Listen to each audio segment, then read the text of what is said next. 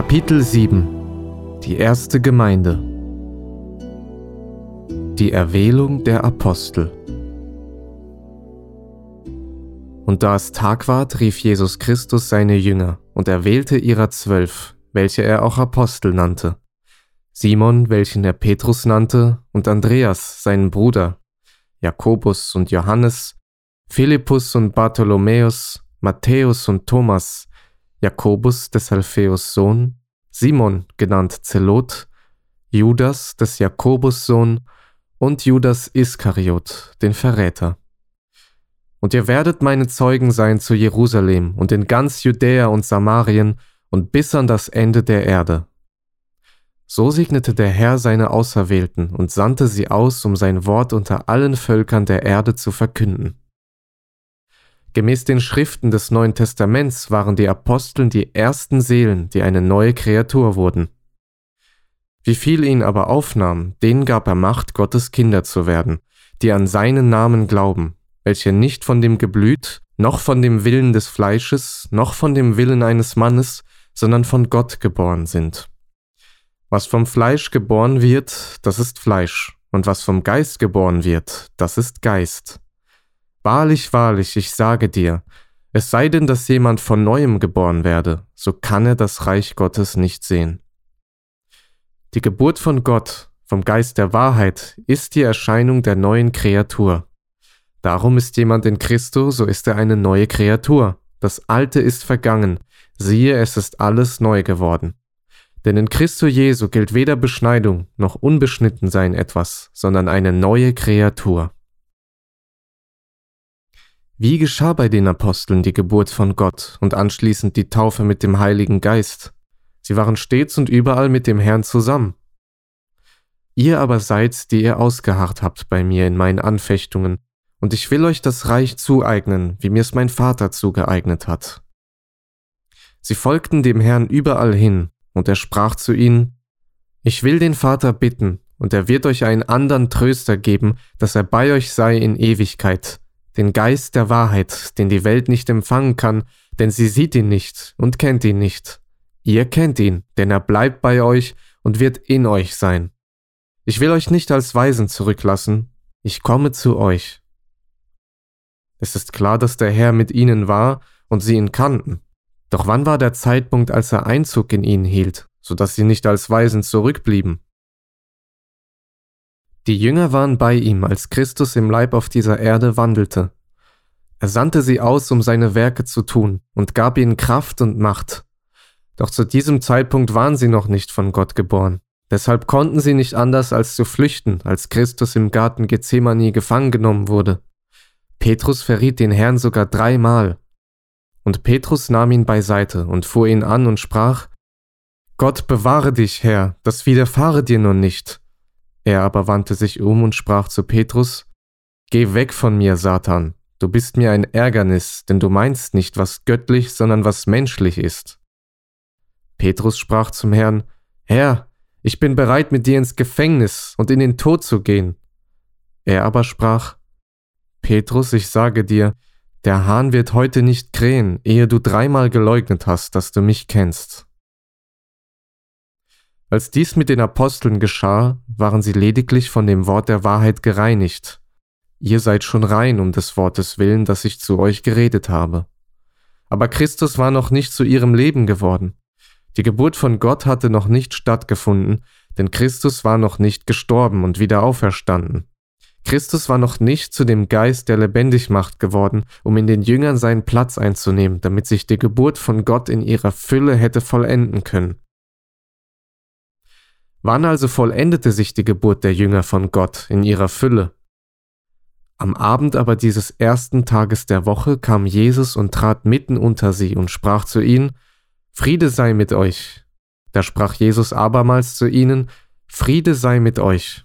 Wie mich der Vater gesandt hat, so sende ich euch. Und als er das gesagt hatte, blies er sie an und sprach zu ihnen, Nehmt hin den Heiligen Geist. Welchen ihr die Sünden erlasst, denen sind sie erlassen, und welchen ihr sie behaltet, denen sind sie behalten. Genau das war der Moment, an dem die Apostel von Gott geboren wurden. Jesus Christus blies sich selbst in sie hinein, Er nahm Platz in ihnen ein und wurde zu ihrem Gewissen und ihrem Verstand. In diesem Augenblick geschah ihr Tod mit Christus am Kreuz und der Übergang aus dem Tod in das Leben, der Übergang aus der irdischen, seelischen Welt in die göttliche, geistliche, unvergängliche Welt Gottes. Von diesem Augenblick an waren die Apostel selbst und alle, die mit ihnen waren, durch den Heiligen Geist versiegelt, wahrhaftige Kinder Gottes. Sie wurden von Gott geboren. Doch weil Christus nach seiner Wiederauferstehung von den Toten noch einige Zeit bei ihnen blieb, konnte die Kraft zum Aposteldienst in ihnen noch nicht in Erscheinung treten.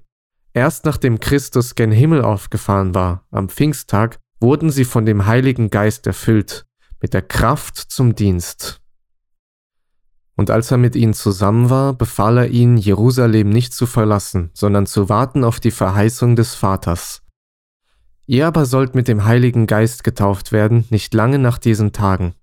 Ihr werdet die Kraft des Heiligen Geistes empfangen, der auf euch kommen wird, und werdet meine Zeugen sein in Jerusalem und in ganz Judäa und Samarien und bis an das Ende der Erde. Und es geschah plötzlich ein Brausen vom Himmel, und es erschienen ihnen Zungen, zerteilt wie von Feuer, und sie wurden alle erfüllt von dem Heiligen Geist. Dies war die Vollendung ihrer Berufung zum Dienst. Warum geschah das mit den Aposteln auf eine so besondere Art und Weise? Weil es ihnen bevorstand, sich gegen die schreckliche Maschinerie der irdischen Mächte zu stellen, jene Mächte, die Jesus Christus gekreuzigt haben, aus Furcht heraus die eigene Machtposition zu verlieren und wegen seiner Erscheinung in der Kraft und Macht des Wortes. Da versammelten die Hohepriester und die Pharisäer den Hohen Rat und sprachen, Was tun wir? Dieser Mensch tut viele Zeichen. Lassen wir ihn so, dann werden sie alle an ihn glauben, und dann kommen die Römer und nehmen uns Land und Leute. Einer aber von ihnen, Kaiphas, der in dem Jahr Hohepriester war, sprach zu ihnen, Ihr wisst nichts, ihr bedenkt auch nicht. Es ist besser für euch, ein Mensch sterbe für das Volk, als dass das ganze Volk verderbe. Von dem Tage an war es für sie beschlossen, dass sie ihn töteten. Welch eine Kraft und Macht müssen die Apostel wohl besessen haben, um gegen die Obrigkeit auftreten zu können und dabei mit diesen irdischen Mächten nicht in irgendeiner Weise in Berührung zu kommen, also ohne für irgendjemanden oder irgendetwas Partei zu ergreifen. Stattdessen offenbarten sie in voller Freimut das Reich Gottes, den von Gott auserwählten Menschen. Dabei war ihnen sicher bewusst, dass sich die feindliche Macht jederzeit gegen sie richten kann jene Macht, die nun erneut den Kontrollverlust über die Menschen zu befürchten hatte. Christus sprach einst zu seinen Jüngern, Wahrlich, wahrlich, ich sage euch, ihr werdet weinen und klagen, aber die Welt wird sich freuen. Ihr werdet traurig sein, doch eure Traurigkeit soll in Freude verwandelt werden. Nachdem Christus gekreuzigt wurde, freute sich die Obrigkeit, dass sie sich des Menschen entledigen konnten, der sie mit seiner Lehre und seinen Werken in Bedrängnis gebracht hatte. Doch plötzlich erschienen Menschen mit einer solchen Kraft und Macht, dass sie ganze Völker aus den verschiedensten Ländern in Bewegung brachten. Und es geschah plötzlich ein Brausen vom Himmel, wie von einem gewaltigen Wind, und erfüllte das ganze Haus, in dem sie saßen, und sie wurden alle erfüllt von dem Heiligen Geist, und fingen an zu predigen in anderen Sprachen, wie der Geist ihnen gab auszusprechen. Als nun dieses Brausen geschah, kam die Menge zusammen und wurde bestürzt, denn ein jeder hörte sie in seiner eigenen Sprache reden. Es wohnten aber in Jerusalem Juden, die waren gottesfürchtige Männer aus allen Völkern unter dem Himmel. Sie entsetzten sich aber, verwunderten sich und sprachen, wir hören sie in unseren Sprachen von den großen Taten Gottes reden. Und genau auf dieses Ereignis hin bereitete Gott seine Apostel vor. Ein einmaliges, unwiederholbares Ereignis zum Zeugnis für viele Völker. Für diese Erscheinung mussten die Apostel geboren, erzogen und vorbereitet werden, auf dass sie imstande wären, einen völlig neuen Anfang vom Reich Gottes auf der Erde zu offenbaren. Damit die Apostel tatsächlich zu den Aposteln wurden, alles ertragen und in dieser Welt einen guten Grund für das Haus Gottes, der Gemeinde Gottes legen konnten, mussten sie genau diese Vorbereitung erfahren. Denn im Gegensatz zu ihren Nachfolgern standen ihnen die Schriften des Neuen Testaments nicht zur Verfügung. Sie wurden zu Gefäßen Gottes, deren Aufgabe es war, allen nachfolgenden Generationen das Neue Testament unseres Herrn Jesus Christus zu verkünden. Die erste Gemeinde und ihr Fall.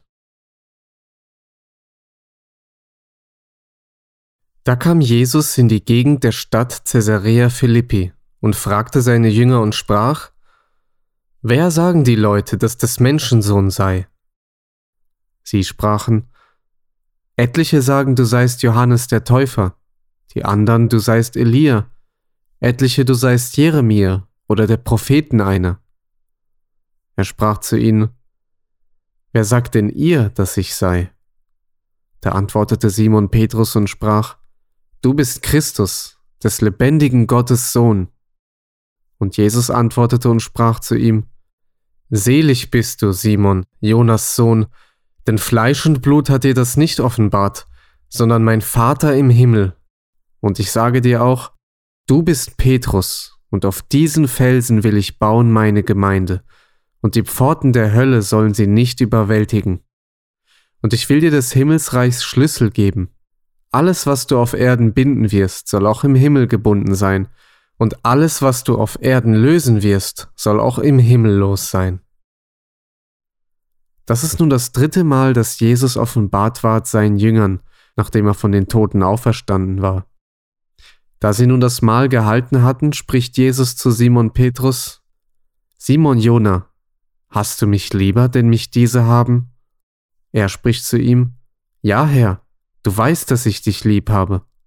Spricht er zu ihm, Weide meine Lämmer. Spricht er wieder zum anderen Mal zu ihm, Simon Jona, hast du mich lieb? Er spricht zu ihm, Ja, Herr, du weißt, dass ich dich lieb habe. Spricht Jesus zu ihm, Weide meine Schafe. Spricht er zum dritten Mal zu ihm, Simon Jona, hast du mich lieb? Petrus war traurig, dass er zum dritten Mal zu ihm sagte, Hast du mich lieb? und sprach zu ihm, Herr, du weißt alle Dinge, du weißt, dass ich dich lieb habe. Spricht Jesus zu ihm, Weide meine Schafe. Alle Jünger und Apostel verstanden, dass Petrus von Gott berufen und auserwählt war, um für die Gemeinde zu dienen. Gott gab ihm die Schlüssel zum Himmelreich und die Macht zu binden und zu lösen.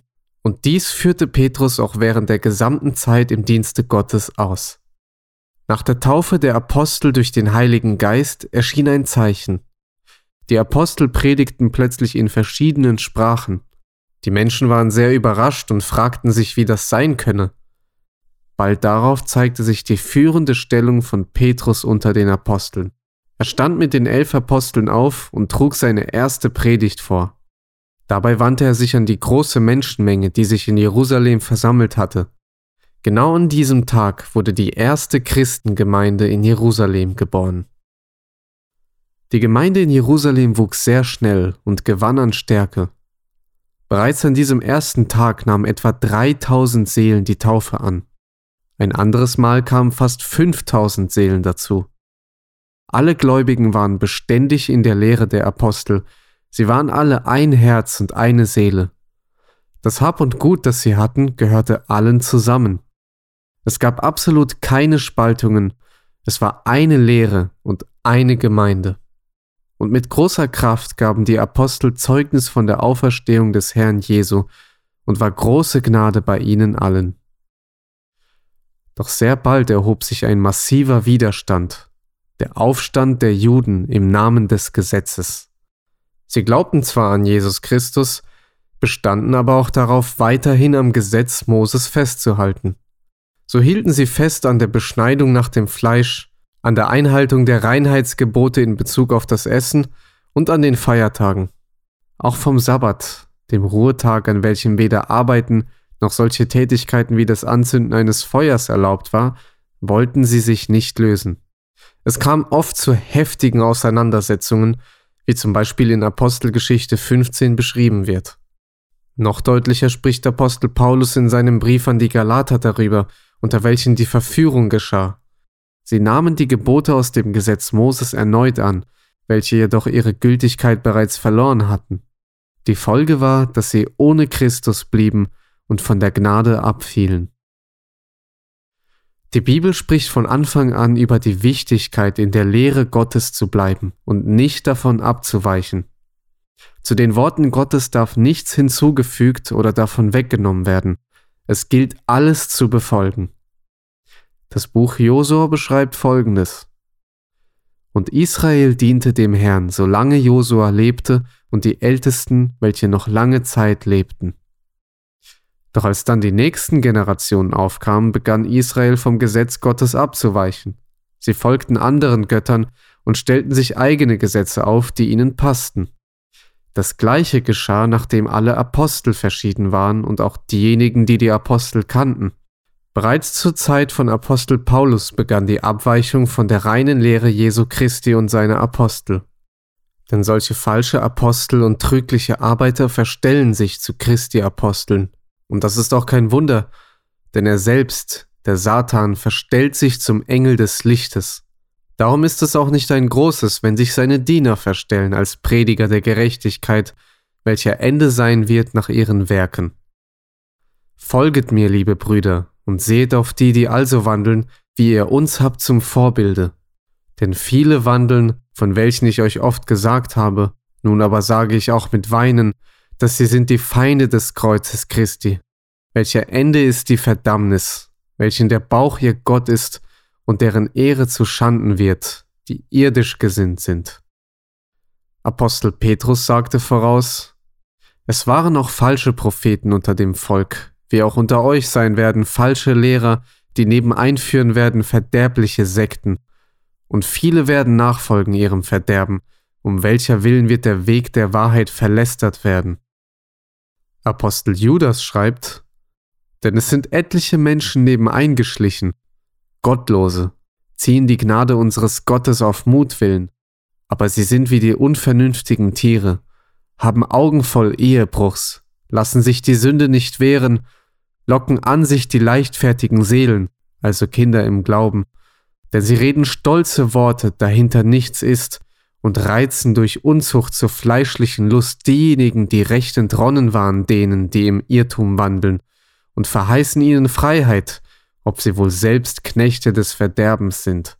Denn von wem jemand überwunden ist, des Knecht ist er geworden. So warnte auch Apostel Johannes. Kinder, es ist die letzte Stunde, und wie ihr gehört habt, dass der Wiederchrist kommt, so sind nun viele Wiederchristen geworden. Daher erkennen wir, dass die letzte Stunde ist. Sie sind von uns ausgegangen, aber sie waren nicht von uns, denn wo sie von uns gewesen wären, so wären sie ja bei uns geblieben. Aber es sollte offenbar werden, dass nicht alle von uns sind. So kam die Reinheit der Lehre Christi langsam ins Wanken. Darum soll ihnen auch das Herrnwort eben also werden. Gebeut hin, gebeut her, tut dies, tut das, harre hier, harre da, warte hier, warte da, hier ein wenig, da ein wenig, dass sie hingehen und zurückfallen, zerbrechen, verstrickt und gefangen werden durch den Geist des Teufels. So wunderte sich Apostel Paulus, mich wundert, dass ihr euch so bald abwenden lasset von dem, der euch berufen hat in die Gnade Christi, zu einem anderen Evangelium, so doch kein anderes ist, außer dass etliche sind, die euch verwirren und wollen das Evangelium Christi verkehren. Aber so auch wir oder ein Engel vom Himmel euch würde ein Evangelium predigen anders, denn das wir euch gepredigt haben, der sei verflucht.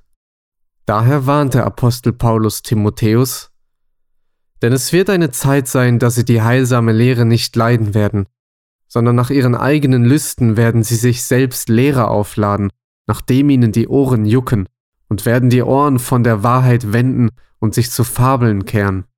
Du aber sei nüchtern allenthalben und sehet darauf, dass nicht jemand Gottes Gnade versäume, dass nicht etwa eine bittere Wurzel aufwachse und Unfrieden anrichte und viele durch dieselbe verunreinigt werden. So begann sich die Sünde zu verbreiten, die letztendlich zur Spaltung der Gemeinde führte. Dies kam ganz gewiss nicht vom Heiligen Geist, sondern entsprang einzig und allein dem menschlichen Verstand, der die Worte des Teufels aufgenommen hatte. Der natürliche Mensch vernimmt nichts vom Geist Gottes. Im Gegensatz dazu ist das Leben nach dem Gesetz des Buchstabens für den irdischen Verstand klar und verständlich. Apostel Paulus schrieb, Der natürliche Mensch aber vernimmt nichts vom Geist Gottes. Es ist ihm eine Torheit, und er kann es nicht erkennen, denn es muss geistlich gerichtet sein. Der Geistliche aber richtet alles und wird von niemand gerichtet, denn wer hat des Herrn Sinn erkannt, oder wer will ihn unterweisen? Wir aber haben Christi Sinn. So wurde die Lehre unseres Herrn Jesus Christus nach und nach immer mehr in ein Gesetz verwandelt, in das Gesetz des Buchstabens, das tötet und nicht rettet. Im heutigen Christentum gibt es inzwischen unzählige Spaltungen, so viele, dass es kaum mehr möglich ist, die vielen christlichen Gemeinden aufzuzählen. Der Dienst jeder christlichen Bewegung wird immer nach dem Gesetz des Buchstabens ausgeführt und ist sehr weit entfernt von der rettenden Gnade. Diese ist Christus, unsere Heiligkeit, unsere Gerechtigkeit, unsere Liebe, unser ewiges Leben.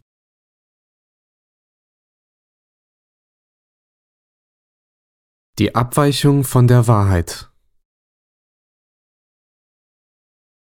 Denn ich eifere um euch mit göttlichem Eifer, denn ich habe euch verlobt mit einem einzigen Mann, damit ich Christus eine reine Jungfrau zuführte. Ich fürchte aber, dass wie die Schlange Eva verführte mit ihrer List, so auch eure Gedanken abgewendet werden von der Einfalt und Lauterkeit gegenüber Christus. Die Gemeinde ist Christi Leib, welche der Herr durch sein Blut erkauft hat. Für diese Gemeinde, die keinerlei Spaltungen in sich hat, in der alle eines Sinnes, in der Erkenntnis, in der Liebe und im Frieden sind, kommt er erneut. Nachdem die Apostel entschlafen waren, vergingen keine hundert Jahre, und die erste Gemeinde hatte sich in eine religiöse irdische Organisation verwandelt. Die Wahrheit war ihr völlig abhanden gekommen. Wie konnte das geschehen? Zunächst einmal ist es dem Teufel gelungen, die völlige Einigkeit der Gemeinde zu erschüttern. Es wurde eine Abweichung von der Einfalt in Christus zugelassen.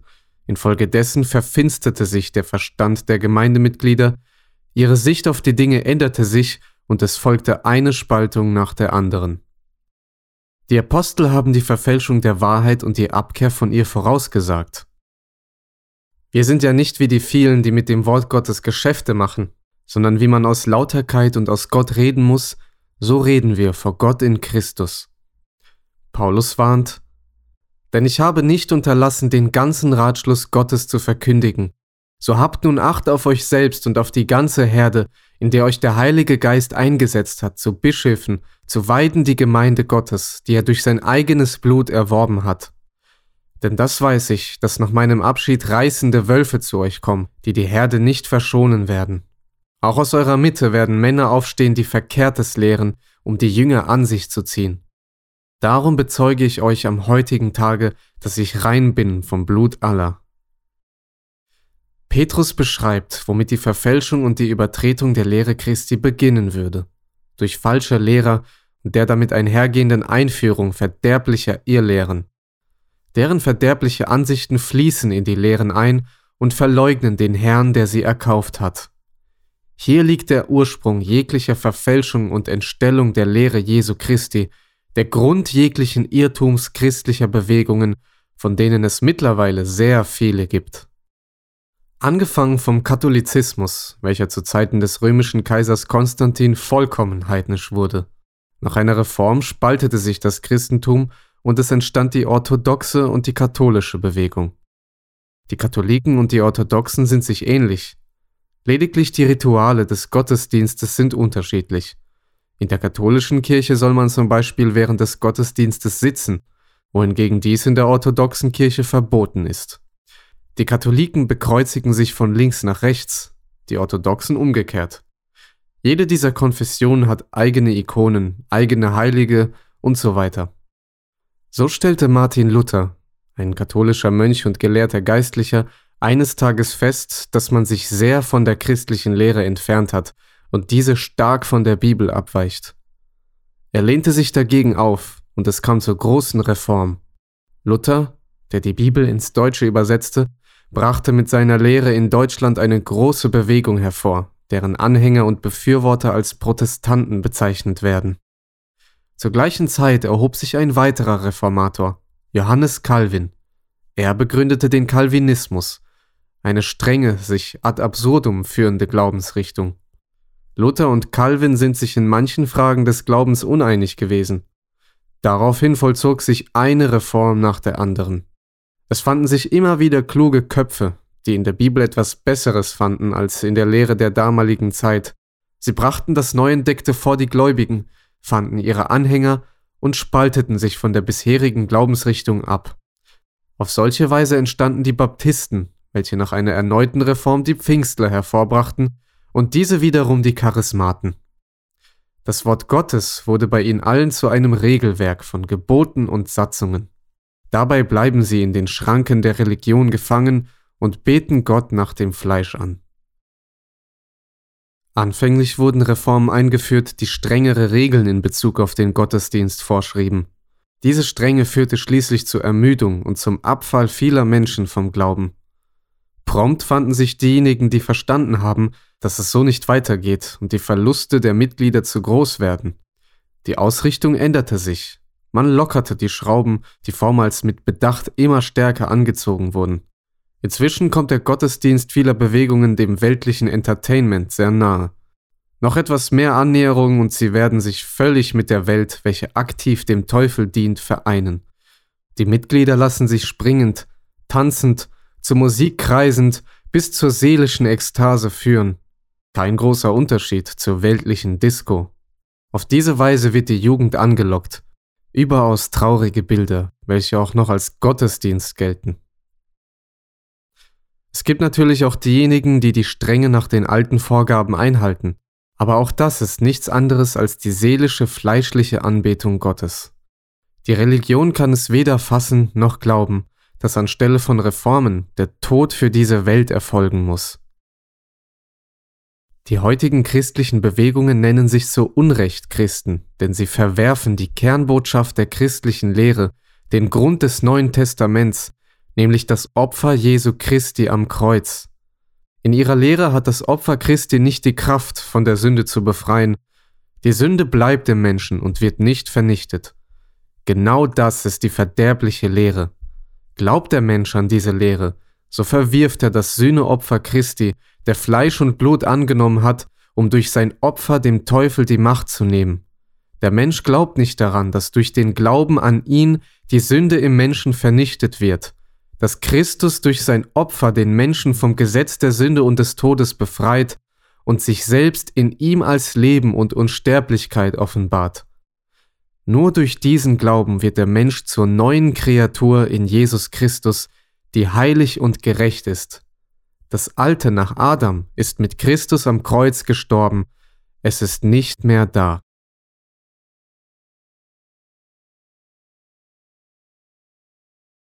Welche Gemeinde ist das Haus Gottes?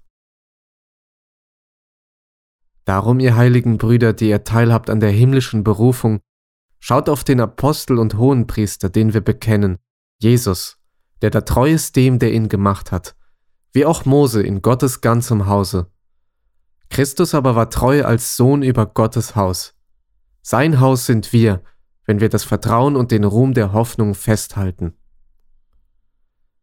Wer sind diese Menschen, die sich als Gottes Haus bezeichnen können, und welche Gemeinde darf sich berechtigterweise Christi Leib nennen? Diese Frage kommt unvermeidbar hoch, wenn man allein die Tatsache nimmt, dass trotz einer Grundlage, der Bibel, auf der alle Christen vermeintlich bauen, so viele und teilweise widersprüchliche Auslegungen der Bibel zu verzeichnen sind. Wie kommt es dazu? Christus selbst gab eine Antwort darauf. Warum versteht ihr denn meine Sprache nicht? Weil ihr mein Wort nicht hören könnt. Ihr habt den Teufel zum Vater und nach eures Vaters Gelüste wollt ihr tun. Der ist ein Mörder von Anfang an und steht nicht in der Wahrheit, denn die Wahrheit ist nicht in ihm. Wenn er Lügen redet, so spricht er aus dem eigenen, denn er ist ein Lügner und der Vater der Lüge. Indem die Menschen das Wort Gottes nicht hören und nicht verstehen können, offenbart sich die Kraft der Lüge in ihren Herzen. Diese Kraft äußert sich im Verfälschen und Verdrehen von Gottes Wort und sie ist offensichtlich am Wirken. Die Bibel spricht einfach und deutlich.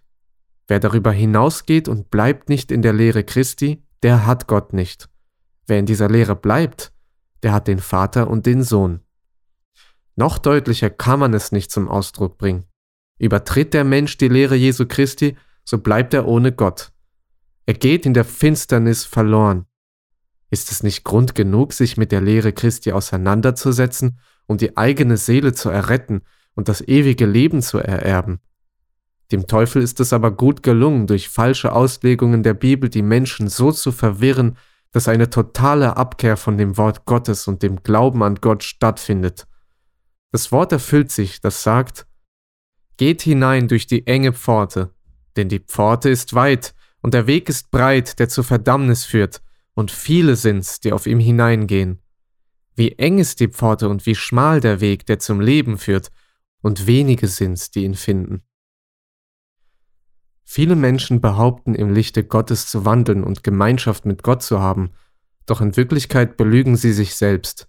Sie befinden sich in der Finsternis, sehen es jedoch nicht und weil sie vollkommen verblendet sind, zeigen sie keine Einsicht. Wenn sie vom wahren Licht hören, behaupten sie, es würde sich um die Finsternis handeln.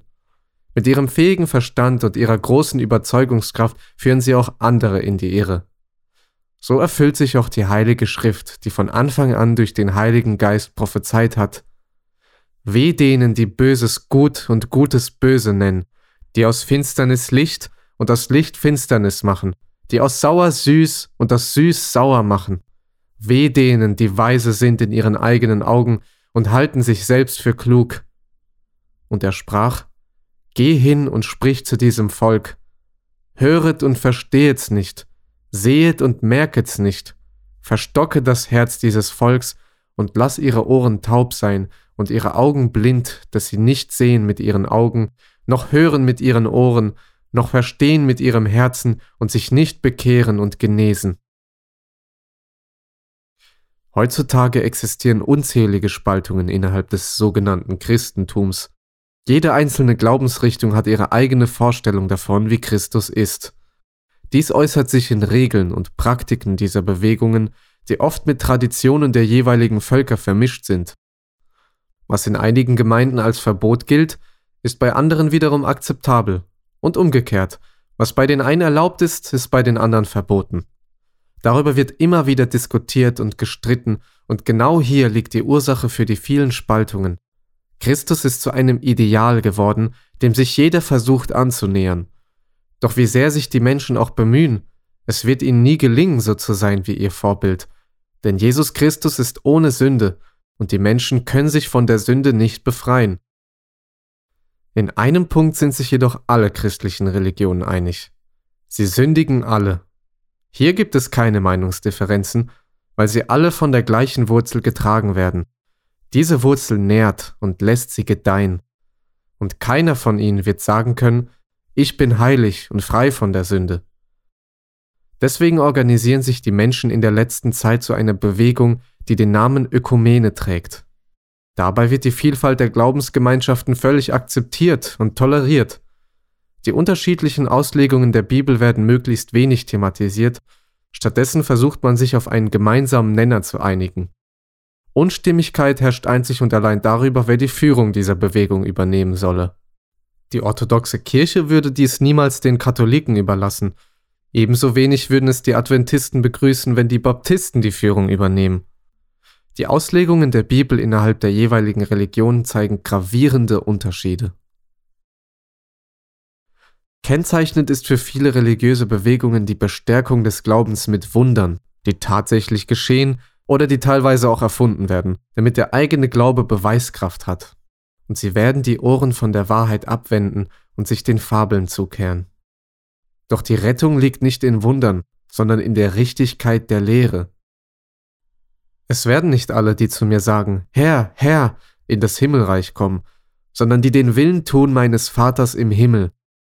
Es werden viele zu mir sagen an jenem Tage, Herr, Herr, haben wir nicht in deinem Namen geweissagt?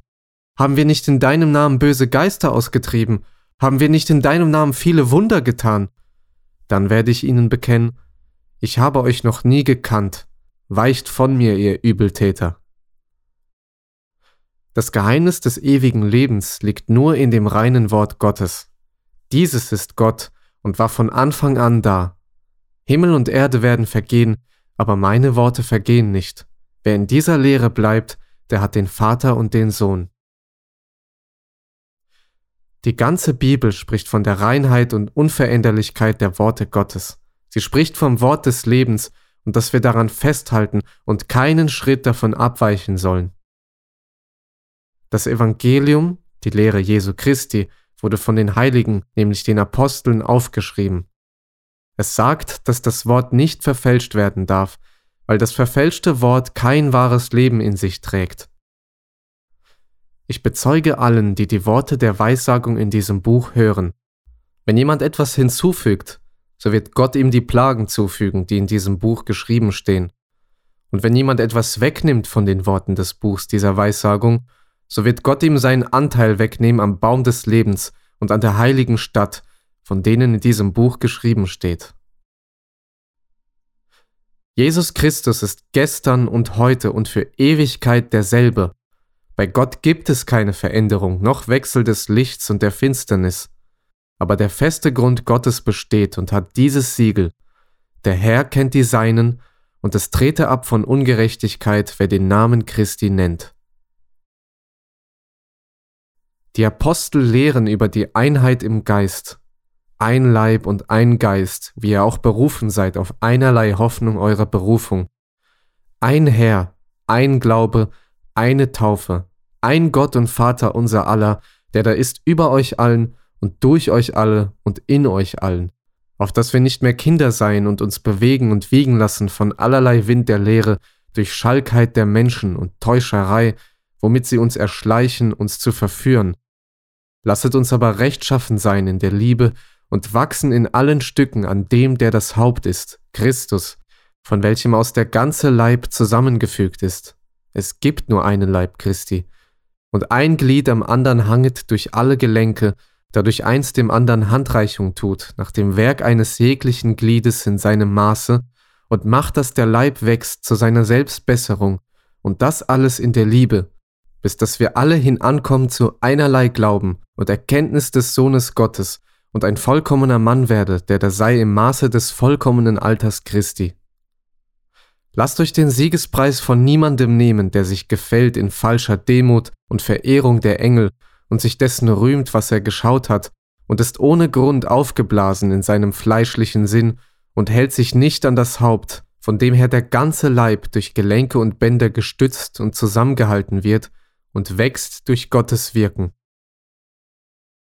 Apostel Paulus ermahnt, Ich ermahne euch aber, liebe Brüder, durch den Namen unseres Herrn Jesu Christi, dass ihr allzumal einerlei Rede führet und lasset nicht Spaltungen unter euch sein, sondern haltet fest aneinander, in einem Sinne und in einerlei Meinung. Wie, ist Christus nun zertrennt? Der Gott aber der Geduld und des Trostes gebe euch, dass ihr einerlei gesinnt seid untereinander nach Jesu Christo, auf dass ihr einmütig mit einem Munde lobet Gott und den Vater unseres Herrn Jesu Christi. Wandelt nur würdig dem Evangelium Christi. Ihr steht in einem Geist und einer Seele und samt uns kämpfet für den Glauben des Evangeliums, damit dass ihr haltet an dem Wort des Lebens, dass ihr eines Sinnes seid, gleiche Liebe habt, einmütig und einhellig seid. Alle diese Bibelstellen zeugen davon, dass auf dieser Erde nur eine Gemeinde Gottes existiert, also Christi Leib. Sie steht fest in der Lehre Christi, in der Wahrheit des Evangeliums. Für diese Gemeinde betete Christus, bevor er gekreuzigt wurde.